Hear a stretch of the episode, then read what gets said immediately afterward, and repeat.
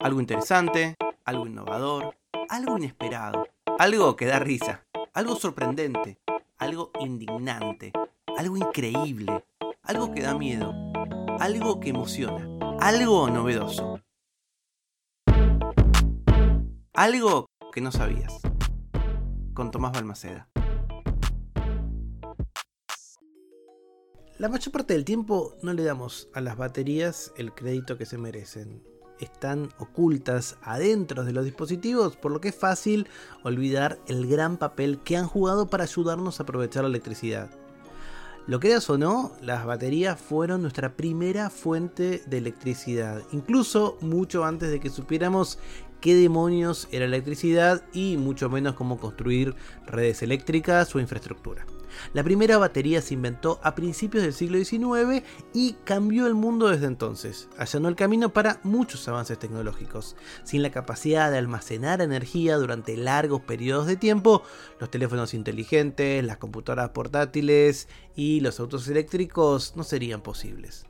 Mirando hacia el futuro, la tecnología de las baterías tiene que desempeñar un papel muy importante en la reducción de nuestro uso de combustibles fósiles. Las fuentes como paneles solares o las turbinas eólicas necesitan guardar toda esa energía que depende lamentablemente del clima. Desafortunadamente los componentes de las baterías están hechos de materiales limitados que no son fáciles de reciclar. Como resultado puede terminar siendo el cuello de botella para lograr una energía sostenible y abundante. Y por eso es tan importante los esfuerzos para estudiarlos y desarrollarlos. Las baterías comenzaron de una manera bastante rara. En 1786, un médico y biólogo italiano llamado Luigi Galvani estaba diseccionando una rana cuando colocó su bisturí en la pata de la rana, se sorprendió al descubrir que los músculos cobraron vida y toda la extremidad comenzó a temblar. Al principio de su carrera, Galvani descubrió que los impulsos nerviosos eran de naturaleza electroquímica. En ese momento, la comunidad científica estaba en las primeras etapas de descubrir la verdadera naturaleza de la electricidad.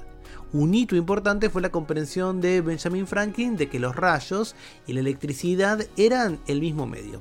El descubrimiento convirtió a Franklin en una celebridad en los circuitos científicos europeos, incluso cuando sus experimentos muy peligrosos lo convirtieron en un personaje sospechoso en los Estados Unidos. A pesar de estos avances, todavía no se entendía exactamente qué era la electricidad y mucho menos cómo producirla fue una de las preguntas científicas más difíciles de la época. Así, cuando el bisturí de Galvani indujo un impulso electroquímico en la pata de la rana, se le encendió, bueno, la lamparita. Galvani pensó que la electricidad era una sustancia adentro de la rana que se activaba por el bisturí de metal. Publicó estos hallazgos en un artículo de 1791 llamado Comentarios sobre el efecto de la electricidad en el movimiento muscular que circuló entre los científicos de la época. Finalmente su artículo llegó a manos de un profesor de física llamado Alessandro Volta. A Volta no le convenció la explicación de Galvani. Pensó que era muy improbable que la fuente de electricidad fuera un fluido latente atrapado adentro del tejido biológico. Después de recrear el experimento de Galvani, Volta se dio cuenta de que la pata de rana no era la verdadera fuente de electricidad, sino un conducto para ella. La verdadera fuente de electricidad provino de la interacción de dos metales dispares, el bisturí y la placa de metal que estaba debajo de la rana. La placa que sostenía a la rana transfirió sus electrones a través de la pata de la rana al metal del bisturí. Este intercambio de electrones creó una corriente que interactuó con los nervios de la rana, haciendo que las patas se contrajeran. Volta quería probar esta hipótesis sin usar una rana de conducto.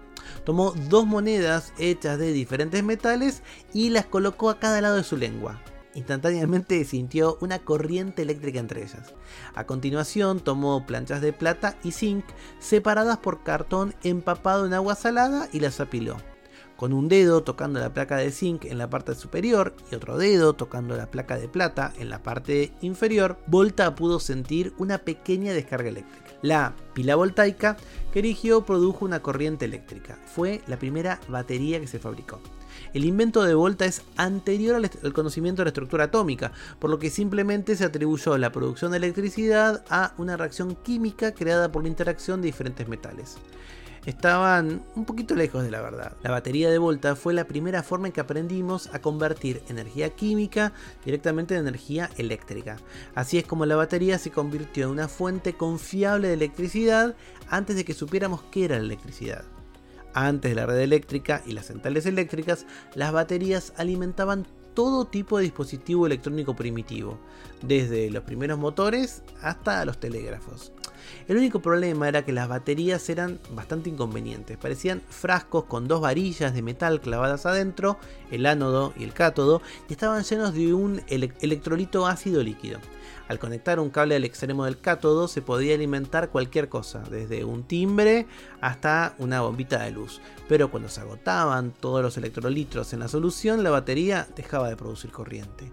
Luego había que reparar la batería tirando el ácido y rellenando el frasco con más solución electrolítica. Por eso en ese momento existía un trabajo, un tipo de oficio, que era el batteryman, el señor de las baterías, una ocupación real todas las principales empresas de telégrafo, como Western Union, contrataban personas cuyo único trabajo era mantener y dar servicio a las baterías ácidas, masivas y burbujeantes a la empresa que alimentaba la red de telégrafos. En su libro La batería, Henry Schleicher describe los debates que tuvieron los primeros ingenieros sobre qué tipo de infraestructura se necesitaría para electrificar los hogares. Todavía no estaba claro que cada país iba a construir una red eléctrica masiva que conectaría a cada hogar a centrales eléctricas gigantescas. En cambio, muchos asumieron que cada hogar necesitaría sus propias baterías, recargadas regularmente, como suelen hacer los lecheros que traían la leche. No fue una exageración pensar que los hogares sacarían sus frascos de batería vacíos cada dos días para obtener un suministro nuevo. El otro problema era que las baterías no eran recargables. El electrolitro estaba produciendo reacciones químicas irreversibles con el material del ánodo y el cátodo. Eventualmente esas reacciones cesaban, sin importar cuántas veces se recargaba el electrolito. Los químicos tuvieron el presentimiento de que podría ser posible crear una batería que generara una corriente eléctrica a través de una reacción química reversible. La energía eléctrica novedosa estimuló al consumidor a aceptar todo tipo de nuevos aparatos eléctricos en su hogar con gran entusiasmo. Aún así, los electrolitos líquidos y corrosivos que alimentaban a las baterías eran difíciles de manejar y peligrosos, porque nadie quería una caja de ácido al lado del teléfono. Para resolver ese dilema, en 1888 se inventó la pila seca, mezclando el electrolito con una pasta. Creó una especie de gel que se sentó entre las partes del ánodo y cátodo las versiones iniciales de la pila seca no eran recargables. A pesar de eso, eran tan útiles y compactos que se estandarizaron y se incluyeron en todo tipo de dispositivo de consumo, desde cepillo de dientes hasta juguetes para niños. Las pilas Duracell actuales todavía se fabrican con el mismo modelo de pila seca de finales del siglo XIX. Pero bueno, seguro que todo esto lo conocías o alguien te lo había contado, quizás lo leíste en algún lado. Pero esto es algo que no sabías. Las baterías revolucionaron el mundo, pero tienen que cambiar. La evolución final en el diseño de baterías provino de un anhelo por completar la trifecta de baterías recargables, de alta potencia y de larga duración se desarrollaron varios tipos de químicas de batería, como el níquel-cadmio, que podía proporcionar suficiente jugo para hacer funcionar una computadora portátil de alta potencia, pero eran tóxicos y se extinguían rápidamente si no se recargaban antes de que se agoten por completo. La solución a todos estos problemas fue el litio. El litio es el metal atómico más pequeño que existe. Tiene solo dos protones, por lo que es increíblemente ligero y solo un electrón en su capa exterior, por lo que es muy reactivo. La reactividad natural del litio lo convirtió en un candidato químico increíble en la producción de baterías, pero su inestabilidad natural también lo hacía volátil y propenso a explotar o incendiarse. Aunque Estados Unidos fue uno de los primeros en estudiar las baterías de litio, fueron los científicos de Sony quienes descubrieron un diseño viable alrededor de la década del 90. En su modelo, en lugar de utilizar litio como ánodo puro, los átomos de iones de litio desempeñarían el papel del electrolito. Para generar una corriente recogerían electrones de un ánodo poroso pero estable y luego se moverían a través de una membrana semipermeable hasta el cátodo. La parte notable de esta tecnología fue que estas reacciones eran reversibles, lo que significaba que estas baterías eran completamente recargables. En términos de densidad de energía y vida útil, las baterías de iones de litio eran superiores en casi todos los sentidos a las baterías de antaño. Y es por eso que son estas baterías las que vienen reinando en nuestra casa y nuestra vida cotidiana desde comienzo de la década del 2000. Su conjunto de características convenientes permitió que nuestra generación tuviera acceso a dispositivos como el teléfono celular, las computadoras portátiles y mucho más. Las baterías son una de las formas más eficientes para generar energía eléctrica. A modo de comparación, una planta de energía tradicional obtiene energía eléctrica al convertir la energía química en energía térmica. ¿no? Bastante complicado. Las baterías saltan todos esos procesos al convertir la energía química directamente en electricidad.